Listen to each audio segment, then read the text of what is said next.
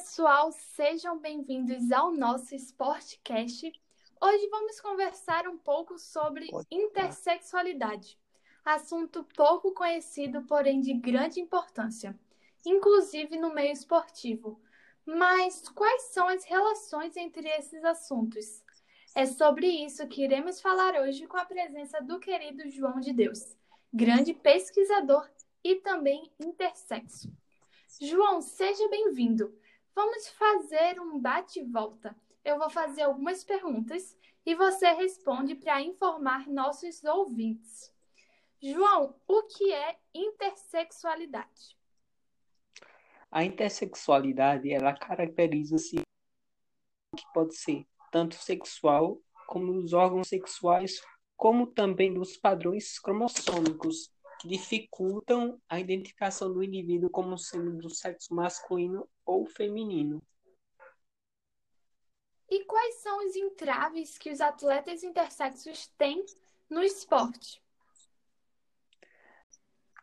Tanto o Comitê Olímpico Internacional, que é chamado de COI, quanto federações esportivas de determinadas categorias, como a Associação Internacional de Federações do Atletismo, mantém políticas de verificação de sexo gênero de suas atletas, mais de uma política mandatória aplicada a todo qualquer atleta até o ano de 1999. Atualmente, os protocolos dos comitês internacionais esportivos determinam a seleção de atletas que vão passar possivelmente por esses testes sexuais ou de gênero.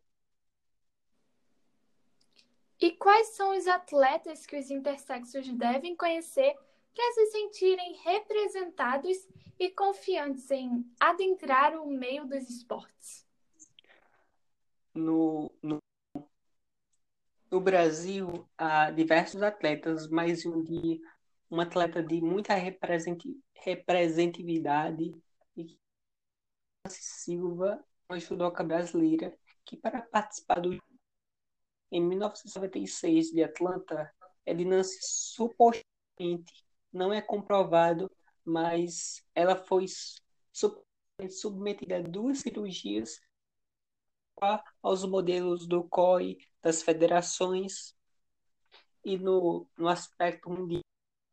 É, é atleta semênia que ela foi obrigada a, a tomar remédios para diminuir seus níveis de testosterona, porque eram muito altos. Muito obrigada, João, pela sua participação. Eu que agradeço. Muito obrigado pela oportunidade.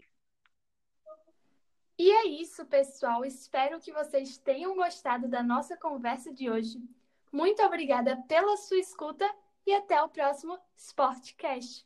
Tchau!